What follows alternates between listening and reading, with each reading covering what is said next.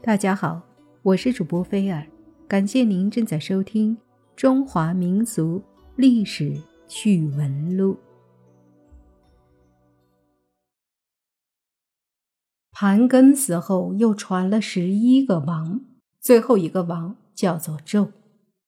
纣原来是一个相当聪明又有勇力的人，他早年曾经亲自带兵和东夷进行了一场长期的战争，他很有军事才能，在作战中百战百胜，最后平定了东夷，把商朝的文化传播到淮水和长江流域一带。在这件事情上，商纣是起了一定作用的，但是在长期的战争中，消耗也大，加重了商朝人民的负担，人民的痛苦越来越深了。纣和夏桀一样，只知道自己享乐，根本不管人民的死活。他没完没了地建造宫殿，他在他的别都朝歌（今河南淇县）造了一个富丽堂皇的露台。把搜刮得来的金银珍宝都储藏在里面。他又造了一个极大的仓库，叫做巨桥，把剥削来的粮食堆积起来。他把酒倒在池里，把肉挂得像树林一样，俗称酒池肉林。他和宠姬妲己过着穷奢极欲的生活。他还用各种残酷的刑罚来镇压人民。凡是诸侯背叛他，或者百姓反对他，他就把人捉起来放在烧红的铜柱上烤死，这叫做炮烙。纣的残暴行为加速了商朝的灭亡。这时候，在西部的一个部落却正在一天天的兴盛起来，这就是周。周本是一个古老的部落，夏朝末年，这个部落。在现在的陕西、甘肃一带活动。后来，因为遭到戎狄等游牧部落的侵扰，周部落的首领古公胆父率领周人迁移到岐山下的平原定居了下来。到了古公胆父的孙子姬昌，后来称为周文王继位的时候。周部落已经很强大了。周文王是一个能干的政治家，他的生活跟纣王正相反。纣王喜欢喝酒打猎，对人民滥施刑罚；周文王禁止喝酒，不准贵族打猎，糟蹋庄稼。他鼓励人民多养牛羊，多种粮食。他还虚心接待一些有才能的人，因此。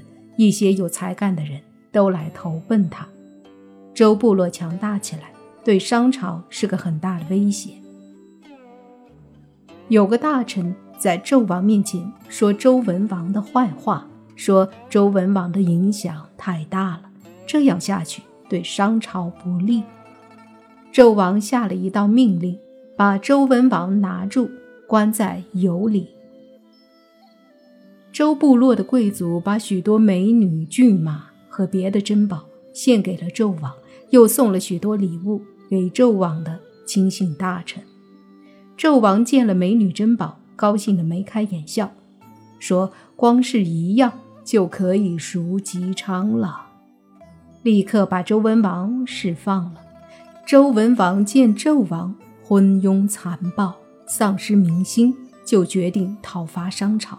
可是他身边缺少一个有军事才能的人来帮助他指挥作战，他暗暗地想办法物色这种人才。有一天，周文王坐着车，带着他儿子和兵士到渭水北岸去打猎。在渭水边，他看见一个老头在河岸上坐着钓鱼。大队人马过去，那个老头只当没看见。还是安安静静的钓他的鱼。文王看了很奇怪，就下了车，走到老头跟前，和他聊了起来。经过一番谈话，知道他叫姜尚，是一个精通兵法的能人。文王非常高兴，说：“我祖父在世时曾经对我说过，将来会有个了不起的能人帮助你把周族兴盛起来。您正是这样的人。我的祖父盼望您已经很久了。说罢，就请江上一起回宫。那老人家理了理胡子，就跟着文王上了车。因为江上是文王的祖父所盼望的人，所以后来叫他太公望，在民间传说中叫他姜太公。太公望是周文王的好帮手，他一面提倡生产，一面训练兵马。周族的势力越来越大。有一次，文王问太公望：“我要征伐暴君，您看？”咱们应当先去征伐哪一国？太公望说：“先去征伐密须。”有人反对，说密须国君厉害的很，恐怕打不过他。太公望说：“密须国君虐待老百姓，早已失去了民心，他就是再厉害十倍，也不用怕。”周文王发兵到了密须，还没开战，密须的老百姓就先暴动了。他们绑着密须的国王，归附了文王。过了三年，文王又发兵征伐崇国，在今陕西省丰水县，是商朝西边最大的一个属国。文王灭了崇国，就在那里筑起城墙，建立了都城，叫做丰邑。没过几年，周族逐渐占领了大部分商朝统治的地区，归附文王的部落也越来越多了。但是周文王并没有完成灭商的事业，在他打算征伐纣王的时候，害了一场病，死了。